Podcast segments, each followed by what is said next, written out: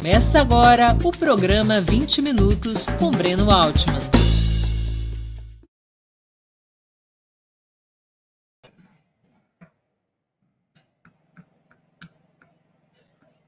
Bom dia!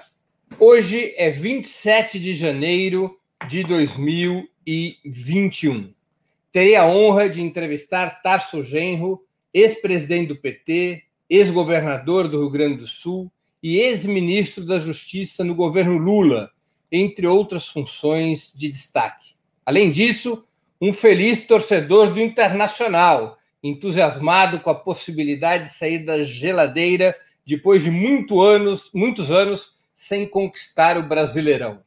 Será a segunda de uma série de entrevistas com os presidentes do PT, por conta dos 41 anos da criação desse partido, que aniversaria no dia 10 de fevereiro. Quero agradecer a todos que, pelo Facebook ou pelo Twitter, me sugeriram perguntas para o encontro de hoje. Várias foram incorporadas às questões que farei. Bom dia, Tarso, e muito obrigado por atender nosso convite. Bom dia, Breno. É um enorme prazer aqui estar conversando contigo através de uma, de uma forma nova do nosso relacionamento, de entrevistante entrevistado, mas que faz jus a uma relação antiga de colaboração e de respeito que nós temos no nosso trabalho político.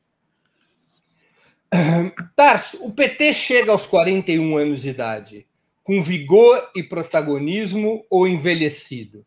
Na sua opinião, o partido segue sendo e seguirá sendo a coluna vertebral da esquerda brasileira ou precisa ser refundado, como você defendeu em outras oportunidades?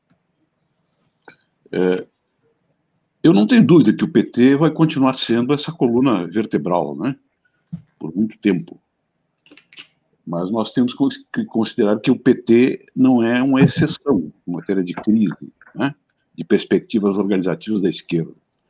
Essa crise ocorre em todo o mundo, é um momento de, de mutação política do sistema do capital, das formas de dominação, das formas de controle social, de reestruturação da classe trabalhadora em escala mundial, isso aí afeta as suas organizações. Então, eu penso sim que nós temos que é, não é nos afastar das nossas origens, mas retomá-las num novo plano compatível com esta nova situação, da estrutura de funcionamento do capital, das formas de exploração e de controle do trabalho e também das formas ideológicas né, que perpassam hoje de uma maneira diferente na sociedade. Isso significa um permanente esforço teórico, né? Que os nossos dirigentes, os nossos intelectuais, os nossos formadores têm que fazer, né? Como está sendo feito, aliás, em, em grandes setores da esquerda mundial para re retomar, né? Aquele encantamento, aquele desejo de utopia, aquela vocação transformadora, né? E de eh, produção de ideias, de movimentos e de lutas, né? Para constituir uma nova sociedade. Eu acho que isso é necessário.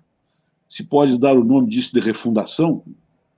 Eu acho que pode, mas pode também dar-se o nome num outro sentido, né, de evolução né, sistêmica da organização, do ponto de vista programático, do ponto de vista ideológico, do ponto de vista filosófico. Eu acho que é nisso que nós estamos. E eu acho que o PT está correspondendo a isso precisamente nesse momento todo esse período brutal que nós atravessamos aí de, de, de humilhação, de manipulação da informação, eh, de golpe contra a nossa presidenta Dilma, uma presidenta honesta golpeada por um bando de corruptos instalados no Congresso, né, está demonstrando que nós temos essa capacidade de resistência e essa grandeza. Né, e assim que devemos, na minha opinião, tratar essa questão, que é uma questão contingente de todos os partidos de esquerda que não perderam a sua vocação transformadora. Depois de 13 anos governando o país, um golpe de Estado interrompeu a série de governos petistas.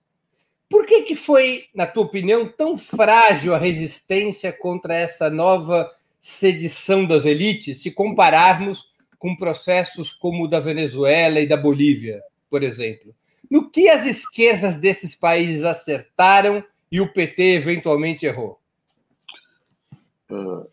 Eu acho que erramos fundamentalmente em duas, em duas, em dois horizontes, em dois patamares. O primeiro deles é que o partido se transformou em partido de governo e deixou de ser partido de movimento.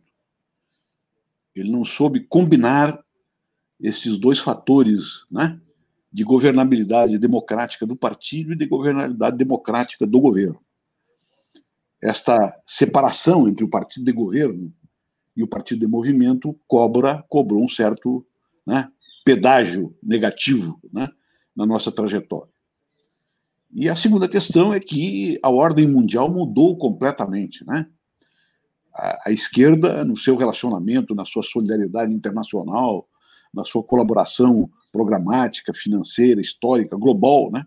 Que sempre permeou os movimentos dos partidos de esquerda, ela foi vulnerabilizada por essa mudança econômica no sistema de capital e essa, né, essa desordem completa aqui o campo democrático e também o campo socialista, né, em escala mundial, foi submetido. Então, nós não soubemos atravessar com força, com energia e com capacidade dirigente esse período. Isso aí nos prejudicou. Mas também eh, não é uma coisa só do PT isso. Né? Existe uma crise eh, organizativa e política, ideológica, em todo o campo da esquerda. Mas isto não é irrecuperável e nem estamos agora num território de perdição. Né? O Borges dizia que em todo em todo em todo o deserto, né, a gente está sempre no centro. E o PT soube ir para o centro, mas soube também superar esta relação com o centro e, e se encaminha novamente para ser um partido de esquerda, um partido com capacidade dirigente e com capacidade de restaurar né, aquilo que ele significou ao longo da sua história.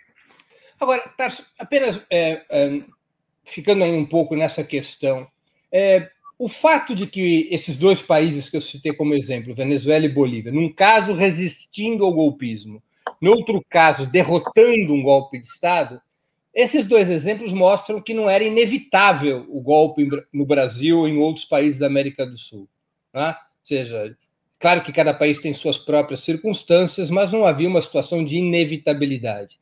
Na Venezuela, nós podemos destacar o peso importante da questão militar, o fato das Forças Armadas estarem com a chamada Revolução Bolivariana, o que bloqueou as intervenções golpistas ou mesmo agressão externa.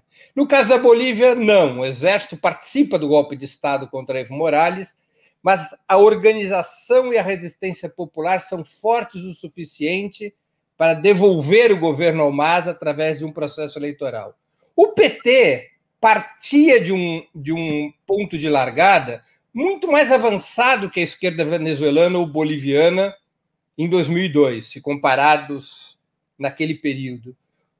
É, há algo que eles fizeram corretamente que nós deveríamos ter aprendido? Veja, é, o ponto de partida é, desses três processos políticos são diferentes. Né? E o ponto de chegada deles também é diferente. Nós não podemos esquecer que eh, no governo da companheira Dilma, no seu segundo governo, eh, não sei por que razões ainda não explicadas de maneira sistemática, de maneira convincente, o nosso governo adotou a agenda dos nossos adversários, em parte dos nossos inimigos. Agenda econômica. Ora, a agenda econômica que você adota em determinadas circunstâncias políticas, ela gera um efeito na movimentação das classes sociais e das relações dentro da estrutura de classe da sociedade. Então, aquela movimentação que foi feita, colocando, por exemplo, o Levi no Ministério da Fazenda, e aqui eu não estou otorgando culpa pessoalmente a ninguém, eu estou falando do partido como instituição né, e dos seus efeitos, evidentemente, no governo. A, a, a colocação do Levi no Ministério da Fazenda para cumprir uma agenda que não era nossa agenda, era a agenda dos derrotados, eu acho que teve uma grande influência na nossa incapacidade de resistência nesse período. Essa é um, isso é um, um, vamos dizer assim, uma causa estrutural desse problema. E tem outras também, né, que vêm das próprias, das nossas debilidades como conjunto uh, de dirigentes, das nossas debilidades como movimento social, que estavam muito atados, né, muito vinculados, sem capacidade de mobilização autônoma aos nossos governos anteriores. O PT teve ilusões sobre o compromisso democrático da burguesia brasileira e sobre o funcionamento do Estado? Por exemplo, foi correto o fortalecimento da autonomia do Ministério Público e da Polícia Federal em padrões muito superiores até mesmo aos norte-americanos e europeus, por exemplo, de cuja implementação você foi um dos protagonistas como ministro da Justiça? É, eu penso que, que não é esse exatamente o problema. Eu acho que tem uma agenda, que é uma agenda de reestruturação do Estado democrático de direito, que nós atuamos de maneira correta, né? na Constituinte até exacerbamos um pouco né? essas, essas modulações dessas instituições que você falou, mas tem uma a outra. A autonomia agenda... do Ministério Público aqui no Brasil não tem paralelo em muitos países do mundo, né? É, é que esta autonomia, na verdade, ela se transformou em soberania da, da estrutura do Ministério Público, né? Tanto é verdade que o Ministério Público começou a ser destacado como um poder, tá? uhum. e não como uma, uma, instituição do Estado que estivesse né, integrada nos três poderes. Então, isso realmente aconteceu. É, então, essa agenda de Estado, eu acho que nós agimos em regra corretamente. E os erros que você cometeu talvez se devessem né, à nossa comparação do Estado que queríamos do Estado tal qual funcionava na ditadura militar. Em relação à outra agenda da burguesia nacional, da burguesia brasileira, as ilusões, eu acho que eh, o PT não teve ilusões em relação à burguesia. Né? Tanto é verdade que é, o PT no governo, estou falando, estou uhum. falando da nossa estrutura de poder no governo. Uhum. Ela, ela fez um movimento de neutralização através de diversos projetos estratégicos aqui no Brasil, né, como, por exemplo, a produção de energia limpa, né, a, a, a, os investimentos em infraestrutura, as relações, as relações é, com o setor produtivo que não estivesse vinculado necessariamente né, as estruturas de capital financeiro global, né? e estimulou esses fatores para criar uma base de classes que desse sustentação. Porque a burguesia não tem uma vocação democrática. Ela se move empiricamente em função dos seus interesses. E a capacidade do governo, dentro do regime democrático representativo, como que nós vivemos, é trazer esses determinados setores passíveis de serem compatibilizados com um programa de desenvolvimento democrático, um, programa de desenvolvimento distributivo e assim por diante. Isso nós fizemos bem. Acho que fizemos bem e demos estabilidade. Mas ocorre que forças poderosas né, também concorriam nesta relação. E estas forças poderosas concorriam nessa relação através do domínio que o capital financeiro global tem sobre o Estado, através da dívida pública.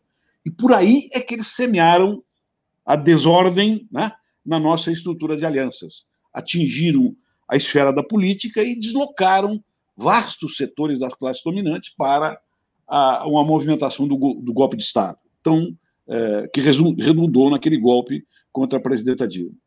Então, é uma série de fatores que concorreram. Né? Eu não identifico um deles, né? talvez um, um seja predominante, mas eu não sei responder qual seria. Para mim, um momento fundamental em que se desarranjou esta possibilidade de estabilidade para um projeto de desenvolvimento né, nacional, desenvolvimentista, vou chamar assim de maneira genérica, foi o momento em que nós entregamos o Ministério da Fazenda é, para os bancos e para os banqueiros. Tasso, é, a, a, o fato de não ter sido enfrentado aquilo que você chama da soberania do Ministério Público no Brasil não é um dos fatores fundamentais que permitiu o surgimento da Operação Lava Jato que teve um papel destacado na construção do clima do golpe de Estado de 2016 e depois na criminalização do presidente Lula? É, é sim, mas poderia não ser. Deixa eu explicar como é que eu coloco essa questão. Toda ordem jurídica constituída normativamente, né, a ordem constitucional escrita, é, normatizada dentro de um pacto constituinte, ela tem ao seu lado sempre uma ordem paralela. É, nessa ordem paralela, o que rege as relações não é a norma jurídica, são as relações de força que se dão entre as classes sociais e as influências que ela desenvolve sobre o Estado.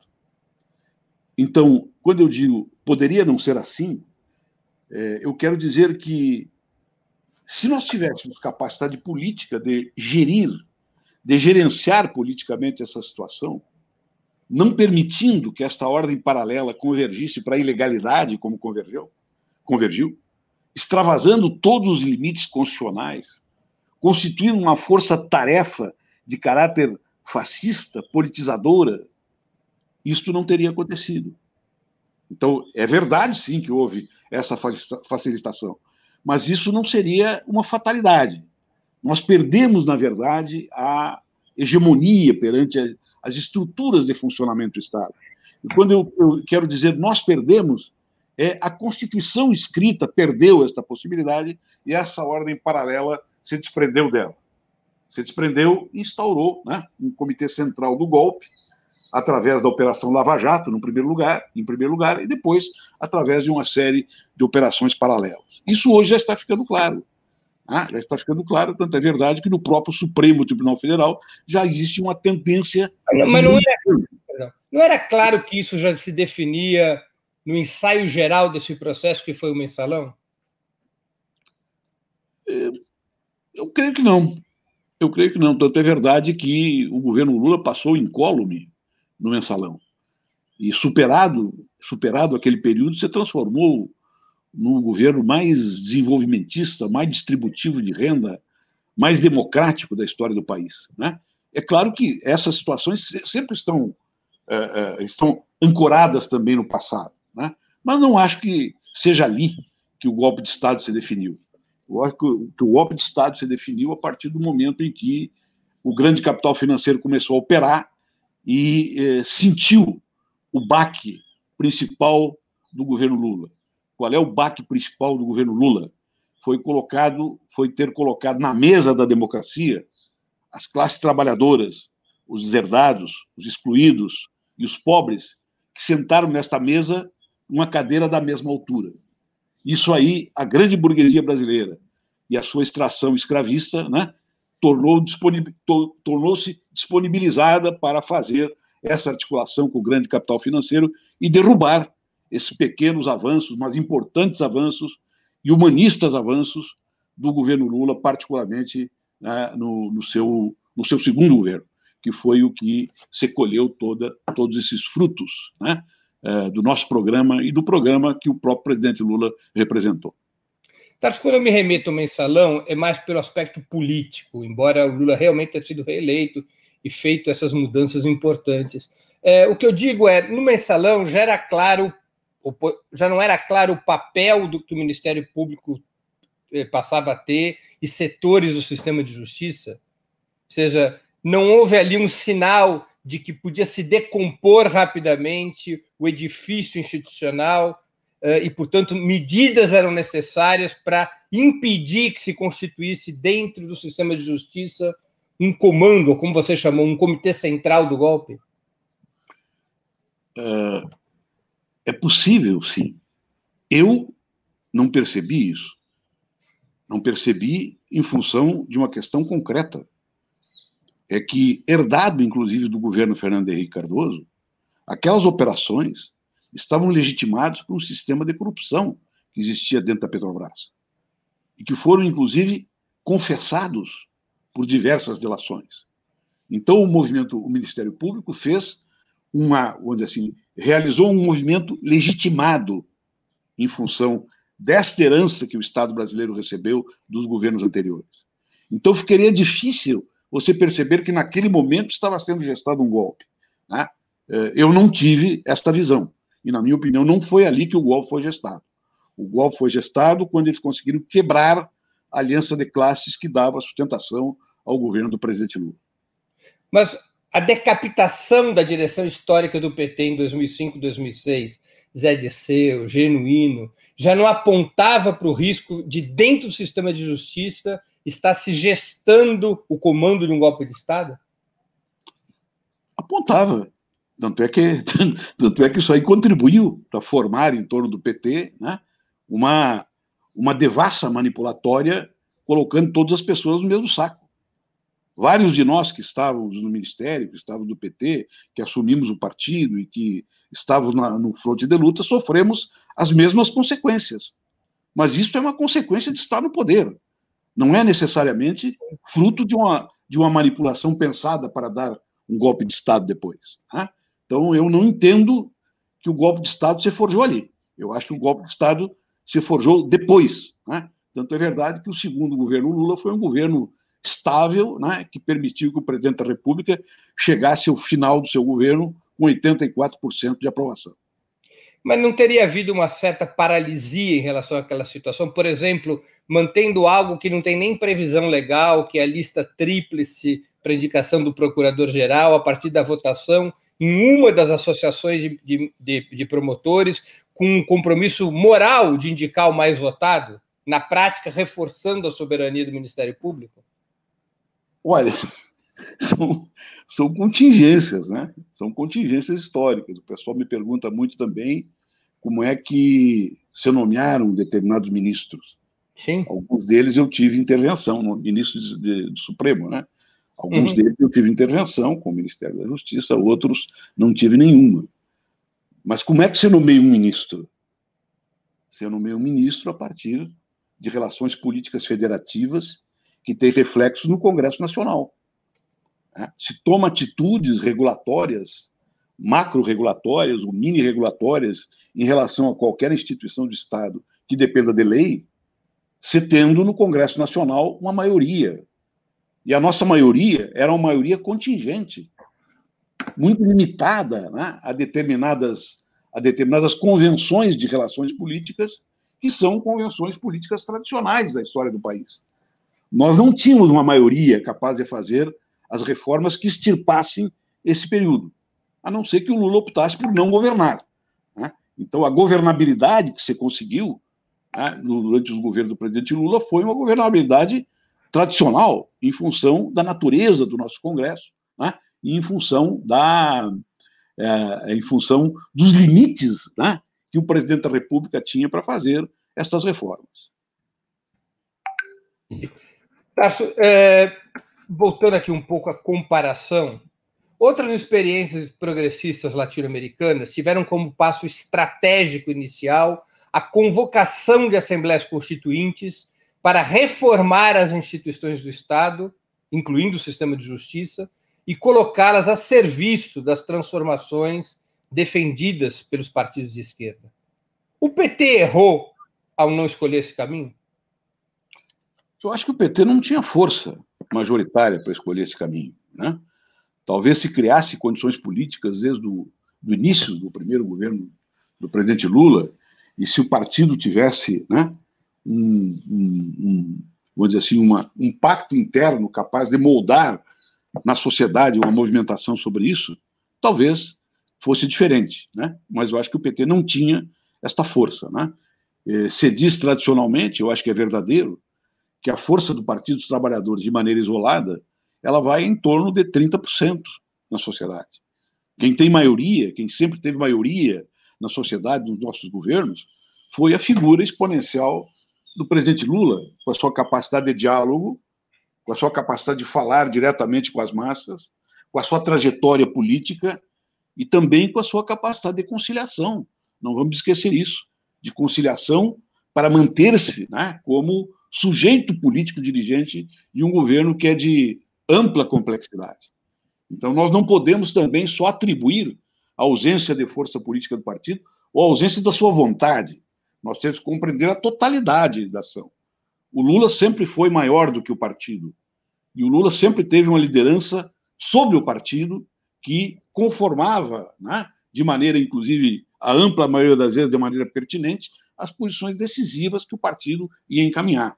Né? São fatores específicos da sociedade brasileira e da forma através da, através da qual a esquerda chegou né, a um momento, inclusive, hegemônico né, nas reformas das políticas públicas, eh, na questão democrática que caracterizaram o Estado brasileiro de maneira brilhante naquele período. O Brasil nunca foi tão democrático, o Brasil nunca foi tão progressista, o Brasil nunca incluiu tanta gente né, no consumo fundamental para a sobrevivência, o Brasil nunca respeitou tanto as diferenças como foi no governo Lula. E isso se deve não somente ao partido, se deve inclusive à própria capacidade dirigente do presidente e, digamos também de uma maneira clara, a sua capacidade de conciliação que percorreu toda a sua vida política. É, muitos analistas dizem que, ao contrário do chavismo, o PT tinha projeto de governo, sabia o que fazer no governo, mas não tinha projeto de poder. Você concorda com essa afirmação? Sim, concordo. O Partido dos Trabalhadores sempre foi um, um partido social-democrata, com uma maioria de esquerda, e nunca foi um partido revolucionário. O, o Partido dos Trabalhadores nunca se propôs a quebra do Estado, né? nunca se propôs a, ao ataque frontal ao Estado para ocupar o Estado né, de maneira unitária, como fizeram nestas revoluções. Então, isso tem uma vantagem para você chegar num pacto democrático, né, determinado, claro, mas também estabelece determinadas limitações. Eu prefiro que o partido tenha sido assim, tenha sido sempre um partido da ordem democrática constitucional de 88, porque é isso que lhe deu força para nos carregar até agora. Se isso aí tiver que mudar, né, vai ter que ser mudado daqui para diante de uma maneira muito bem pensada, inclusive por dentro do enfrentamento com o fascismo, né, que é o que vem galopando hoje as instituições e tentando controlar a política e a economia do Brasil através de um pacto demoníaco, perverso, né, com o projeto ultraliberal. Porque é possível sobreviver sem projeto de poder quando a luta de classes, a luta política se radicaliza? Eu, eu, sinceramente não sei responder essa pergunta, porque eu sou de uma época em que se analisava essas questões, né, ao longo da minha militância política, de uma maneira diferente. Se examinava através de um pacto entre a esquerda e a sociedade majoritária para tomar conta do Estado. É esta visão que presidia né, a nossa militância ao longo né, é, do golpe de 64 e até chegar na Constituinte. Depois isso mudou. Né? Isso mudou porque a Constituição de, 80, de, a Constituição de 88, quer dizer, ela permitiu né, que um partido como o PT, o partido dos pobres, dos miseráveis, dos indígenas, dos excluídos, né, dos ferrados da vida, né, chegasse ao governo. E chegasse brilhantemente ao governo. Então, essa é uma questão que nós temos que enfrentar de maneira diferenciada. Eu, não, eu, eu só sei que não é pelas mesmas formas que se enfrentava a questão do poder anteriormente, ou seja, tomando o Palácio de Inverno. É uma forma mais complexa, mais elaborada, mais difícil né, e mais demorada, inclusive. Né? Mas onde, você acha que tem projeto de poder? Onde, inclusive, o processo de opinião, de formação de opinião e de formação é, é, do próprio poder cultural e político na sociedade não se dá mais pela, pelas lutas demarcatórias, se dá pela luta pela hegemonia. E esta é a situação que nós encontramos hoje, como responder a esse desafio. Mas tem sim ter um projeto de poder. Esta é a vocação de qualquer partido, ter um projeto de poder estável né, para aplicar o seu programa e realizar as, as suas transformações na sociedade. Mas você acha que historicamente o PT não tinha essa vocação para um projeto de poder, que isso tem que ser construído daqui para diante? Sim, não tinha. Visivelmente não tinha. Poderíamos ter alguns, algumas frações do partido, algumas tendências do partido, mas o partido, hegemonicamente, não tinha um projeto de poder. Sempre teve um projeto de governo. Né? E quando alcançou essa possibilidade, governou muito bem. Tarso, como é que você caracteriza o governo Bolsonaro e o papel dos militares? É, eu caracterizo o governo Bolsonaro como um governo proto-fascista, de uma aliança é, de uma aliança perversa, isso é uma coisa nova, inclusive, com o capital financeiro, com as reformas ultraliberais, e que é, tem um projeto de golpe, tem um projeto de poder ilegal. É assim que eu, que eu, que eu considero o governo Bolsonaro. E acho que a questão que você coloca hoje para nós, da esquerda, e para o campo democrático em geral, é uh, estimular, empurrar, propor sucessivos movimentos paralelos de confrontos de ataque e de bloqueio ao governo Bolsonaro. E por dentro desse processo, ir organizando de maneira sistemática, de maneira pensada, de maneira articulada, uma frente política uma frente política hegemonizada pela esquerda que se coloque como com capacidade dirigente no momento adequado, que será ou um momento do impeachment ou será uh, o momento das eleições. Para mim, é esta a visão que deve percorrer o nosso partido hoje. E isso significa ter, sim, um projeto de poder, iniciar a construir um projeto de poder que seja instaurado, ao fim e ao cabo, democraticamente, né? coisa que o Bolsonaro não fez. O seu projeto de poder é produto de um golpe e de uma conspiração política nacional e internacional. É, eu volto a te perguntar, nesse processo do governo Bolsonaro, como é que você caracteriza, como você ah, avalia ah, o papel dos militares? Eu acho que tem que, eu acho que tem que separar, né? Nós não podemos otorgar a, corporação militar, na minha opinião, por juízo político e no meu caso por convencimento técnico também, por, por convencimento formal que eu estabeleci através da observação política, nós não podemos achar que as Forças Armadas pensam igual ao Bolsonaro e que as Forças Armadas estão de acordo de maneira total com o tipo de governo que ele está fazendo. É, eu não concordo com esta visão.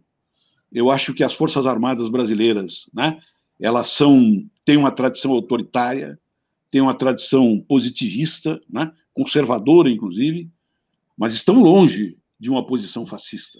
Né? Elas estão, inclusive, numa situação de observação para onde vai o governo Bolsonaro. Né? Não se pode transmitir para dentro de toda a corporação isso que nós estamos vendo com esses militares da reserva no poder, que são companheiros de governo do Bolsonaro e, portanto, do proto-fascismo, né? identificando essas posições com a posição da tropa. É, se isso fosse verdadeiro, né? tomara que o meu convencimento seja correto, correto né, nós estaríamos provavelmente no futuro à beira de uma guerra civil. E eu acho que isso não vai acontecer. Mas há determinados elementos eh, que eu gostaria de ouvir sua reflexão, porque as Forças Armadas, não evidentemente a corporação, mas o seu comando, o seu Estado-Maior, tem tido uma participação destacada nos últimos anos. O tweet do Vilas Boas, por exemplo, intimidando a Corte Suprema às vésperas de julgar o HC do Lula. A adesão dos generais da reserva e da ativa ao governo Bolsonaro, a presença de mais de 6 mil militares da reserva e da ativa no governo Bolsonaro, entre eles o Pazuello. O Pazuello é um general da ativa.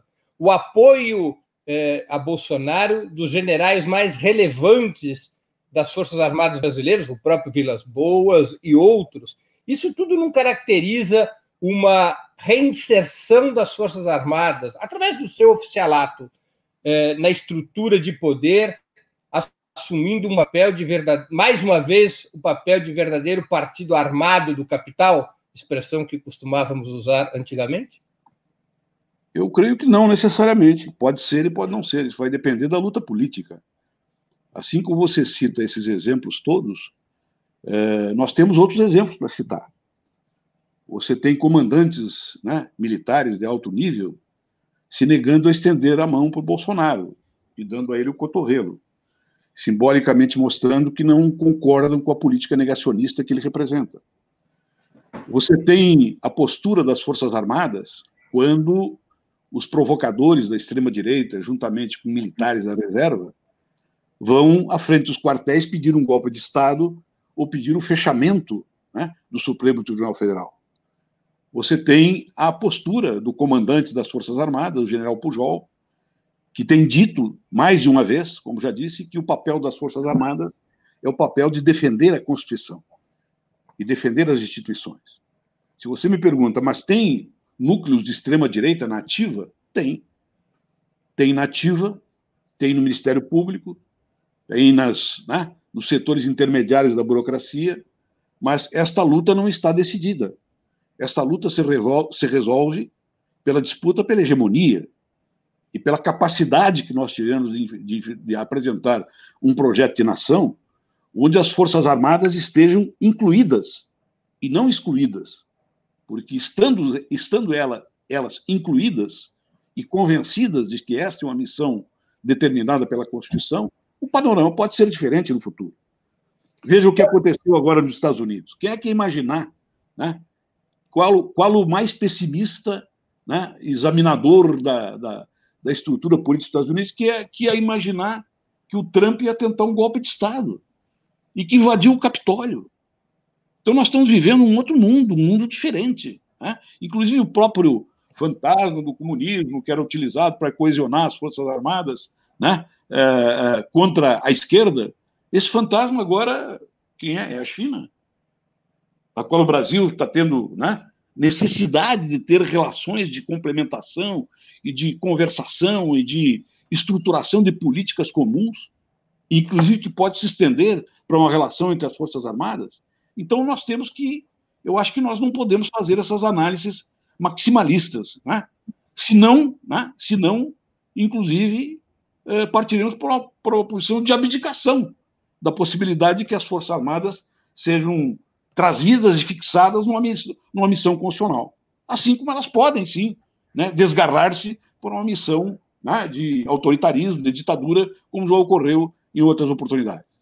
Mas tá, você acha que seria possível tamanho grau de participação das Forças Armadas em um governo sem que fosse hegemônico o núcleo mais reacionário e mais pró-imperialista nas Forças Armadas?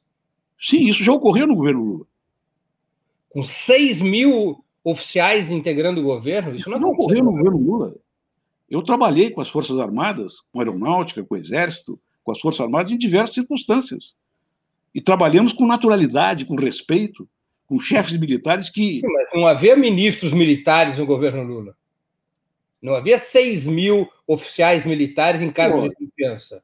Olha, mas isso é uma contingência da, exatamente da mudança política que ocorreu, que ocorreu que nós perdemos. Mas não quer dizer que nós não possamos recuperar a legalidade Sim. democrática e a colocação das Forças Armadas numa função de soberania política, né, de defesa da soberania do país e do cumprimento das suas missões constitucionais. Eu acho que nós abdicarmos dessa possibilidade é, inclusive, uma forma de se ajoelhar, de se entregar para uma determinada visão que vai colocar as Forças Armadas sempre como inimigas do país, inimigas da esquerda. Tá bem. É, e, passando então para esse tema que você já tocou sobre as frentes. Há uma discussão na esquerda brasileira sobre a orientação política para combater o Bolsonaro. Frente ampla, incluindo a direita neoliberal que liderou o golpe de 16, ou frente de esquerda, para usarmos os dois polos da discussão. Qual é a tua posição? É, eu entendo que é, as duas questões são complementares. Uma coisa é você suscitar movimentos unitários, ainda que separados, contra o bolsonarismo e o fascismo.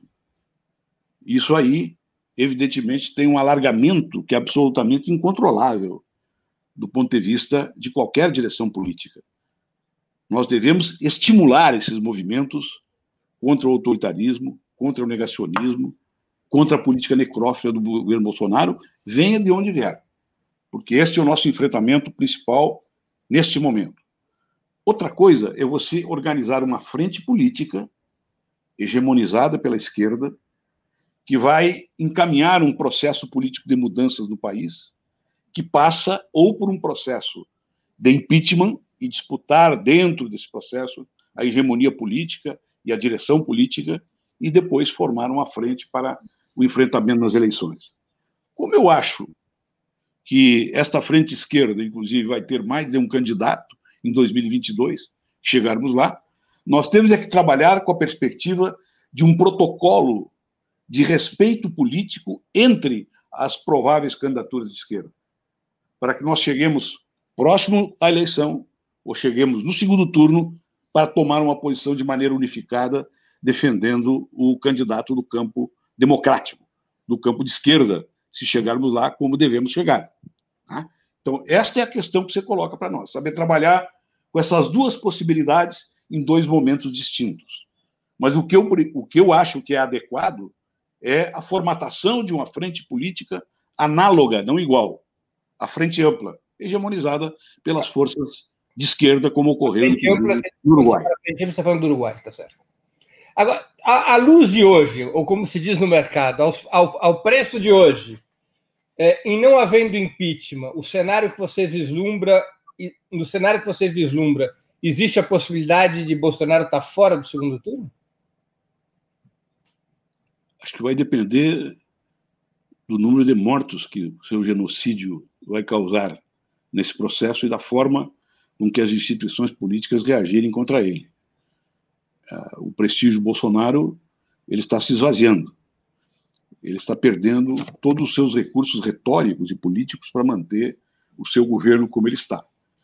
Então, não é impossível que o Bolsonaro uh, não chegue ao segundo turno, não é impossível que ocorra um impeachment, e não é impossível também que o Bolsonaro renuncie. Eu acho que tem várias possibilidades que têm que ser contabilizadas. Eu não saberia te dizer hoje qual é a predominante, né? Porque hoje em dia a gente termina uma análise de conjuntura hoje, amanhã ela já mudou. Né? Mas eu acho que essas possibilidades têm que ser contadas. Mas o que eu acho que deve ser a nossa preocupação principal no plano da política é um, é um programa, é, um, é uma política de identificação dentro da oposição popular. Para que nós cheguemos, né, no momento adequado, tenhamos um programa mínimo unitário, mesmo com mais de um candidato, para ser apresentado à sociedade brasileira no processo eleitoral, se chegarmos até lá. Eu acho que esse é o nosso dever principal. Né? É, e por que, que eu digo que é o dever principal? Porque a pior coisa que pode acontecer é nós chegarmos lá em 2022 divididos, mas não só divididos, fragmentados e sem capacidade de diálogo interno no campo das forças democráticas e populares. Isso é muito ruim. Quais serão essas forças? A dialética do movimento político é que vai determinar. Eu tenho certeza que estão dentro desses, né, dessas forças hoje o PT, o PSOL, o PCdoB, né, é, quem sabe o PSB, quem sabe o PDT, dependendo, inclusive, das suas evoluções internas. Né? E quem sabe também outros setores desgarrados dos partidos que venham formar conosco uh, neste grande movimento de retomada do projeto democrático e republicano do país. É, recentemente, você escreveu cartas para o João Dória e para o Rodrigo Maia, encorajando-os a assumir, de certa forma, a campanha do impeachment do Bolsonaro. É, afinal, a oposição de direita faz parte de um suposto campo democrático contra o ex-capitão, a semelhança dos liberais durante a ditadura militar, ou integra o mesmo campo conservador do atual presidente, ainda que de forma conflitiva? Essas, essas, essas questões não podem ser respondidas de uma maneira mecânica. Alguém que está hoje contra o Bolsonaro e contra o fascismo, amanhã pode estar contra as reformas políticas e econômicas que nós queremos fazer para salvar o país. Tá? É, eu considero que tanto o Dória como o Rodrigo Maia, eles têm identificações diferentes entre si e têm formas diferentes de se contrapor ao Bolsonaro. Né? Nenhum deles vai apoiar um projeto democrático popular ou um programa de transição para uh, um desenvolvimento econômico né, soberano e autodeterminado e se integrado no mundo de maneira plural, né, como fez o governo Lula. Agora, que hoje eles devem ser suscitados, devem ser chamados a operar contra a necropolítica, contra o negacionismo e contra o Bolsonaro, eu acho que é uma questão de inteligência política, não é que, uma questão de escolha. Até porque eles têm força suficiente politicamente para desequilibrar ainda mais o governo Bolsonaro.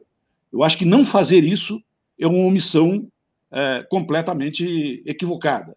Em vários momentos no Congresso Nacional, defendendo lá o ProUni, defendendo o, o, o, o Fundeb, defendendo os direitos né, dos movimentos sociais.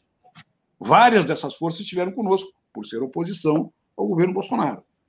Então, eu não vejo por que não nos reportarmos a eles, sem nenhuma proposta de compor uma frente, mas estimulando-os a que eles assumam as suas posições atuais até as últimas consequências. Mas não me surpreendo se amanhã ou depois um deles, inclusive, apoiar o Bolsonaro.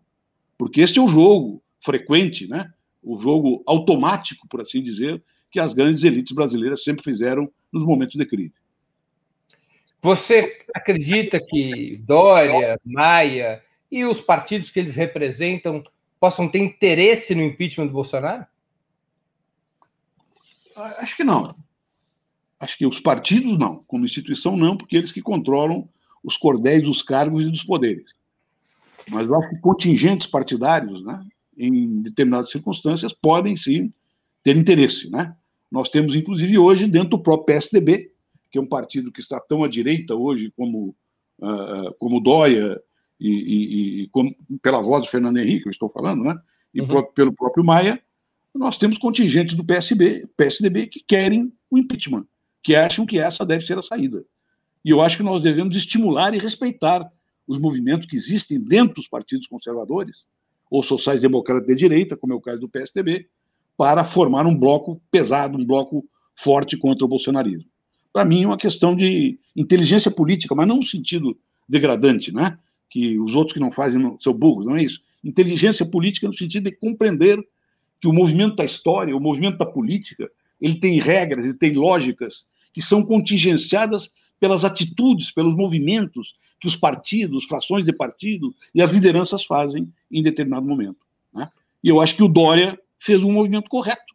O Dória hoje é o grande denunciante, né? dentro do campo da direita, do genocídio. Isso aí é uma coisa que deve ser considerada e deve ser respeitada.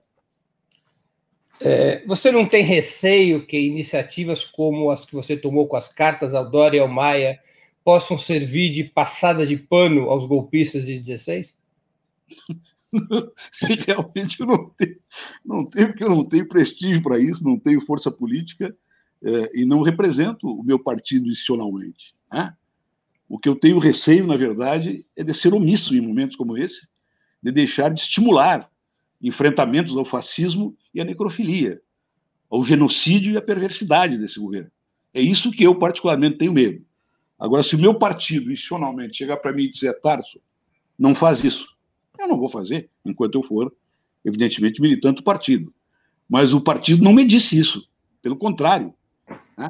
muitas das lideranças mais importantes do partido acharam que foi uma medida correta. Portanto, eu estou, sim, confortável com esse movimento que eu fiz, que não tem toda essa importância que alguns companheiros né, uh, uh, estão, estão colocando, uh, como se isso aí pudesse alimentar o prestígio do Dória e o prestígio do, do Maia. Agora, é verdade que o Dória tem feito discursos contra a necropolítica de Bolsonaro, contra o tratamento ao, a pandemia. Agora, por outro lado, São Paulo tem, em termos absolutos e proporcionais, o maior número de mortos pela pandemia. São Paulo representa 21% da população brasileira e tem quase 24% das fatalidades por conta do Covid, o que demonstra a absoluta fragilidade do sistema público de saúde em São Paulo e, de certa maneira, o cinismo de Dória. As forças de esquerda, o PT, na tua opinião, devem destacar o discurso de Dória contra Bolsonaro na questão da pandemia ou a situação em que ele deixou o estado de São Paulo, ou ambos? A situação que ele deixou o estado de São Paulo é característica do seu governo, né? e é indiscutível. Agora, não acho que este percentual de contaminação que se tem em São Paulo, o culpado seja o governo Dória. Eu acho que não. Isso não é de contaminação, isso é um percentual de letalidades. De letalidade, inclusive. Eu acho que não. Eu acho que o responsável por isso é o negacionismo presidencial, de uma parte. E de outra parte, é, como nós sabemos, né, São Paulo é uma sociedade permeada por determinados valores da classe média alta e do individualismo burguês, né, que dificulta, na maioria da sociedade, não em toda ela, mas na maioria da sociedade, relações de solidariedade disciplina pública, autocontrole para não permitir esse tipo de, de processamento da doença com os efeitos letais que elas estão tendo. Se você me pergunta, mas o Dória poderia ter feito, ter feito mais? Eu, sinceramente, não sei. Eu não acompanho o governo Dória nesses detalhes. Eu sei que a culpa do que está acontecendo em São Paulo não é do Dória, é do Bolsonaro e da sua corja. É do negacionismo, é da violência que vem do discurso presidencial que vulgarizou, né? inclusive vulgarizou-se, né? fazendo receitas públicas de saúde que deveria, inclusive, estar preso por exercício ilegal da medicina. Né? Então, nós temos que saber separar também na conjuntura qual é o adversário principal. Quem é que você visa os movimentos que você faz na política? Senão você vai ficar né, cada vez mais, é, cada vez mais, mais isolado, cada vez mais falando para a sua base, falando no seu circuito, sem nenhum efeito na grande política e sem fazer os debates de fundo hoje. Que o debate fundo é o debate contra o fascismo, o negacionismo e a morte. É, é isso e o autoritarismo. E é nisso que nós estamos. Você acha que estão colocadas as condições para uma forte campanha pelo impeachment de Bolsonaro? Esse deveria ser, deve ser o objetivo central do PT e das demais forças de esquerda? Eu acho que esse fora Bolsonaro caracteriza bem isso. Coloca bem essa questão, né? Porque nós sabemos que não adianta forçar um, processo de impeachment com a sapiência, com a, a, o conhecimento de que nós não teremos maioria. Mas sim, o que nós devemos desejar, o que nós devemos trabalhar como finalidade estratégica neste período, dentro deste ciclo, é o impeachment. E o impeachment, na minha opinião, está bem colocado por esse conjunto de representações que estão nas mãos do presidente da Câmara e pela unidade do movimento popular e democrático em cima da, da tese, né? em cima da defesa do fora Bolsonaro que é um elemento extraordinariamente importante. Eu, eu, eu, me lembro de estar com um célebre conterrâneo seu, o engenheiro Leonel Brizola, alertava para o risco no impeachment do Collor de que isso abriria espaço para a direita se reorganizar sob o PSDB.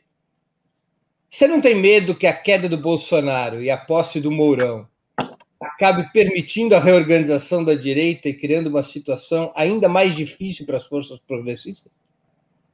Pode ser. Pode ser, pode ocorrer isso, como pode, também pode não ocorrer. Né? Pode fragilizar de tal forma o bloco de poder, a queda do Bolsonaro, que nos facilite eh, as eleições de 2022 para um, um, um candidato da esquerda, para um candidato democrático, para um candidato que se comprometa com outro programa. Mas não existe grande política sem risco. Né? É, que, que, aliás, ficou demonstrado naquela época em relação ao Collor. Né? O Brizola, quando disse aquilo, estava pensando, claro, estrategicamente, mas ele estava equivocado. Né? O Brizola estava equivocado. Naquele momento foi correta, sim, né? a, a, a, o caminho em direção ao impeachment e foi correto também o processamento que houve dentro do Congresso Nacional. Se o governo Bolsonaro cai através de um processo de impeachment, o PT deveria participar do governo Mourão? Absolutamente. Essa pergunta eu considero até ofensiva para mim, Moreno. Absolutamente. O PT tem que ser um partido de oposição enquanto não tiver um quadro do, da, sua, da sua altura, do seu respeito, da sua visão programática instalado no Palácio do Alvorada. Você acha que tem clima na sociedade para uma campanha de massas no impeachment? Eu acho que está se formando. Tem indícios que está se formando. Isso está muito prejudicado, evidentemente, pelo isolamento social, mas eu acho que é, começa a, percorrer a base da sociedade né, uma visão de que é impossível permitir a continuidade do governo genocida. Tarso, não há uma contradição importante, ao menos de narrativa, entre dar centralidade à campanha pelo impeachment e essas alianças que o PT está fazendo para as mesas do Congresso, apoiando Baleia Rossi na Câmara? E Rodrigo Pacheco, aliás, candidato de Bolsonaro no Senado? É, olha, em relação ao Senado, eu acho que sim. Eu acho que jamais nós poderíamos estar ao lado de um candidato bolsonarista típico. Né? Mas é, pelas informações que eu dispus, que eu disponho, né, a, a questão da Câmara é diferente.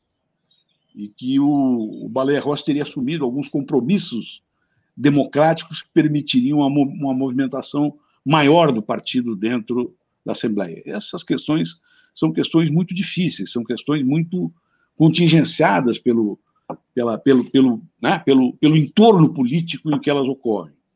Então, eu, se tivesse que decidir, um dos elementos que eu disponho, eu teria no Senado né, lançado um candidato unitário e teria, sim, na Câmara Federal eh, como eu não pensava no começo, inclusive, apoiado o Baleia Rossi para tentar facilitar a vida do partido na luta pelo impeachment dentro da Câmara Federal.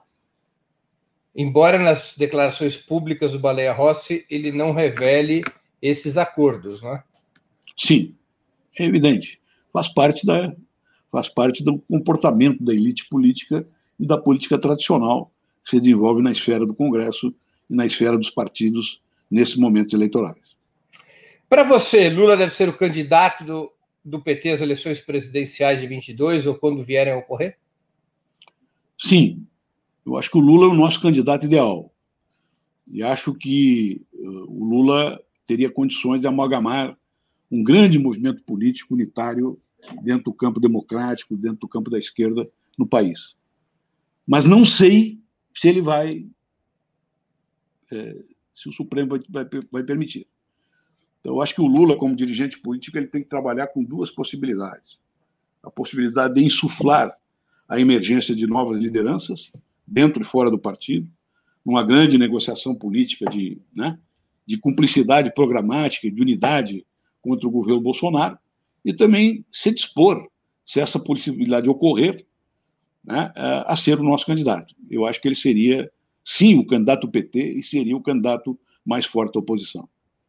Você imagina que o PT poderia, ou seja, você defenderia é, como hipótese que o PT viesse a apoiar um candidato fora das suas fileiras? Olha, isso é uma coisa que tem que ser decidida pelo conjunto do partido no momento oportuno, né? Eu acho que hoje o movimento tem que ser, que tem que ser feito é um movimento de unidade programática, de compromisso político entre as diversas lideranças da oposição e os diversos partidos, para ir aproximando uma determinada visão de mundo para depois chegar a um determinado momento, daí os partidos centrarem, sentarem, né? E disserem, olha, nós temos tal candidato para oferecer, qual é o que vocês têm? Vamos conversar para ver qual é a melhor possibilidade. E daí continuar fazendo política nessa direção. Se e quando o PT, a esquerda, voltarem ao governo, o programa deveria ter os mesmos paradigmas do programa que foi executado entre 2003 e 2014? Os mesmos paradigmas, sim. Os mesmos elementos demarcatórios no campo econômico, no campo social, no campo político. Mas acho que não seria o mesmo programa. Né? Seria um programa de reformas estruturais?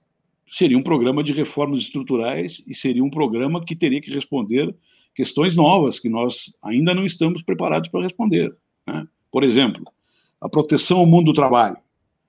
Qual é o sistema protetivo que nós vamos colocar como complementar ou em lugar da CLT, que está sendo estuprada por esse governo?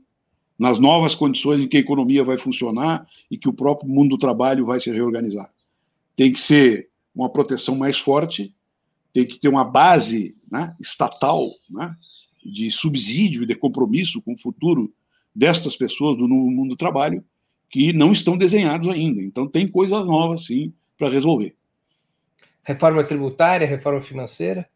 Óbvio.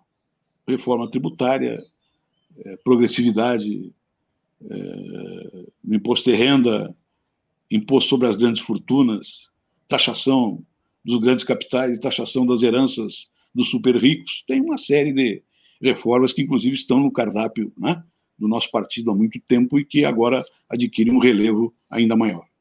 Reforma financeira? Reforma financeira, claro. Qual seria o eixo da reforma financeira, teu juízo? Olha, eu não sou especialista, mas o rumo é fortalecer os bancos públicos, né? mais, né? fortalecer mais do que eram antes, e instituir uma rede de bancos municipais também, de caráter público, não estatal, ou de caráter público, para irrigar a economia com o dinheiro necessário para ela retomar um crescimento exponencial.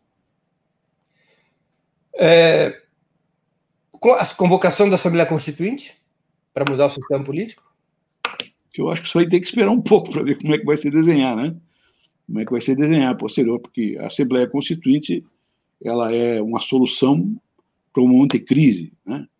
E para, e para o momento da, vamos dizer assim, de, de tentativa comum, majoritária, pelo menos na sociedade, de restabilizar o Estado e restabilizar as relações políticas. E a gente não sabe né, como é que vai como é que vai estar essa situação.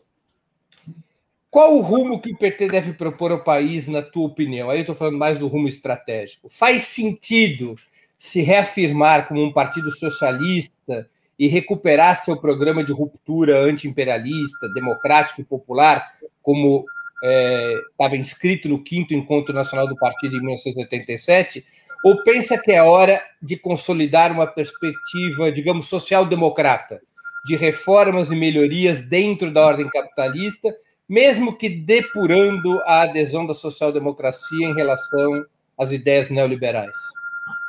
Eu acho que tem que ser retomada aquela discussão do começo do século passado sobre as relações entre o projeto da social-democracia originária, que ali se dividiram entre o projeto social-democrata, né, que gerou depois desvios e caminhos à direita e à centro-direita, e também à esquerda, em determinadas circunstâncias, e o caminho bolchevique. Eu acho que esses dois caminhos eles fracassaram. Né? Eles não ofereceram uma perspectiva para a humanidade. Mas a minha ideia de, de projeto para o país é uma ideia socialista, que passa, sim, pela renovação radical, profunda, do projeto social-democrata. Ou seja, de uma nova visão social-democrata que altere as relações de força no Estado e as relações de poder, para daí pensar qual é o socialismo, como dizem, como dizem os italianos. Qual é o socialismo né, que, nós vamos, que nós vamos perseguir a partir daí. Mas acho que a mediação adequada para um momento como esse é um novo projeto social-democrata de esquerda. Você acredita em mudanças importantes com o governo Joe Biden, especialmente para a América Latina? Seu governo deve ser visto como aliado ou inimigo pelas forças de esquerda do nosso subcontinente? Olha, aliado nunca vai ser, né?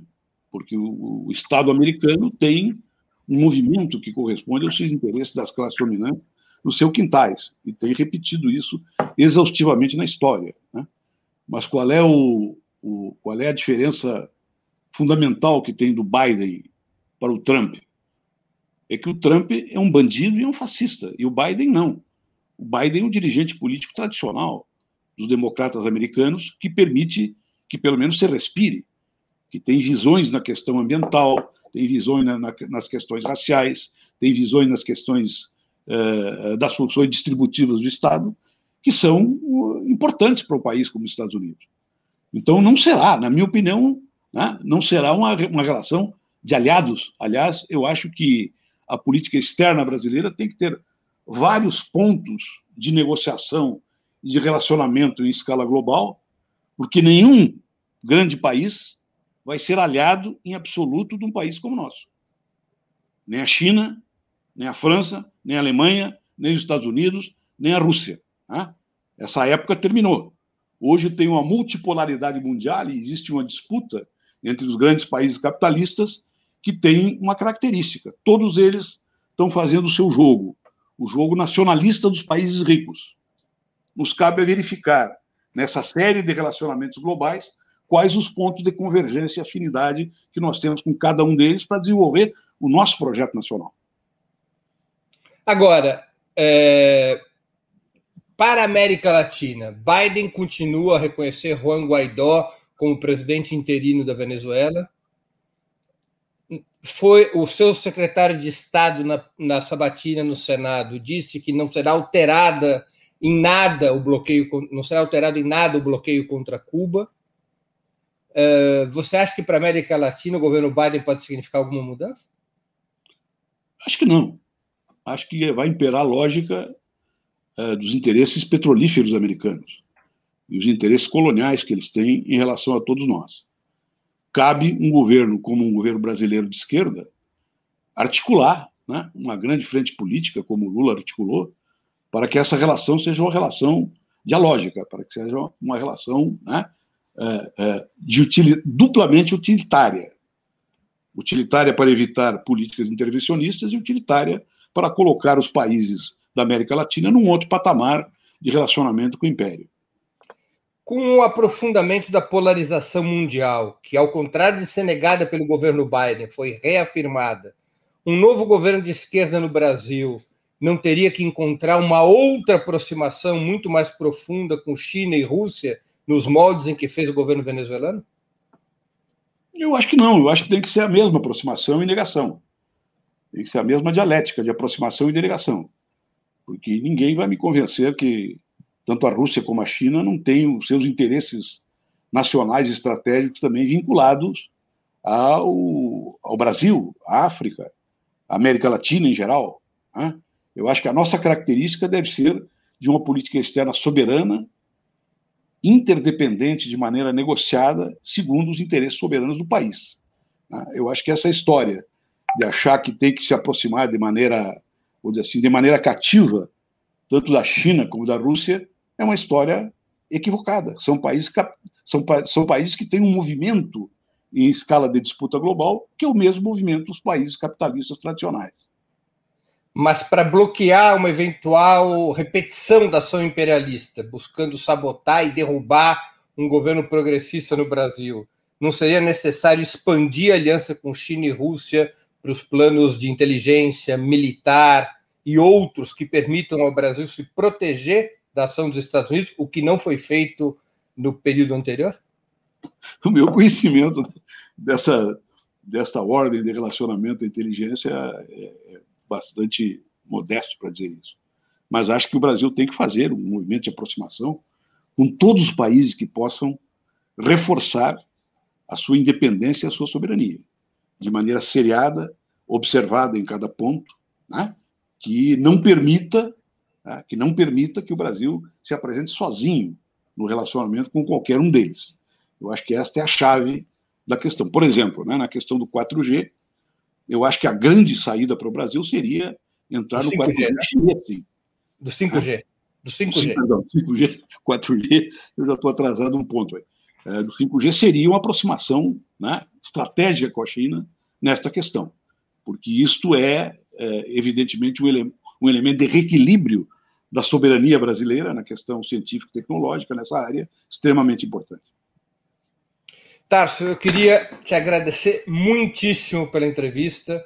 Acho que nossos espectadores e espectadoras puderam aproveitar muito, concordando ou discordando, das ideias de um militante, dirigente como você, que além de ter exercido funções práticas, é um dos principais intelectuais da esquerda brasileira. Te agradeço muitíssimo por ter aceitado o convite, por ter cedido o seu tempo creio que foi. Passamos um pouco de uma hora, mas creio que foi muito proveitoso. Bem mais, que 20 minutos. É, é que é, é, um disfarce, a gente chama de 20 minutos para disfarçar o tempo que leva. Não, mas está bem, eu sou muito, sou muito agradecido e muito contente por ter participado desse diálogo, né? E eu acho que nós precisamos de mais diálogos como esse, né?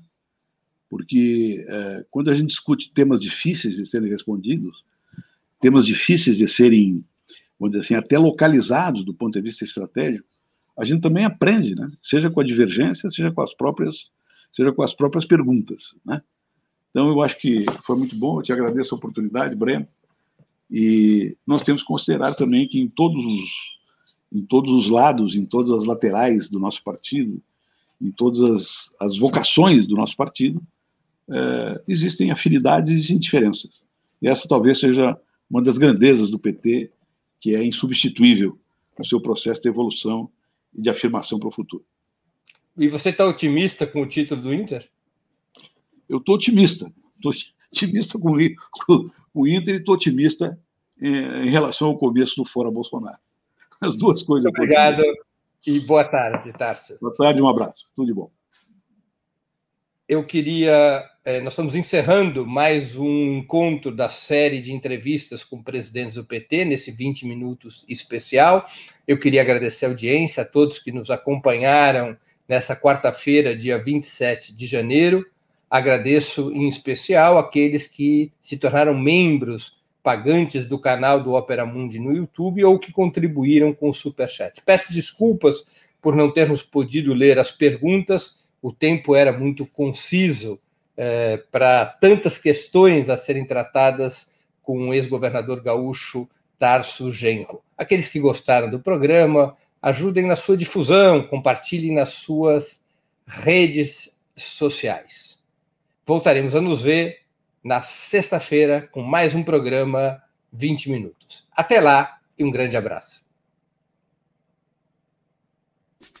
Para assistir novamente esse programa e a outras edições dos programas 20 Minutos, se inscreva no canal do Opera Mundi no YouTube. Curta e compartilhe nossos vídeos, deixe seus comentários. O jornalismo de Opera Mundi é mantido com o seu apoio. Faça uma assinatura solidária em www.operamundi.com.br. Com um pequeno valor mensal, você nos ajuda no desenvolvimento de um jornalismo independente e de qualidade. Obrigado pela audiência e até a próxima.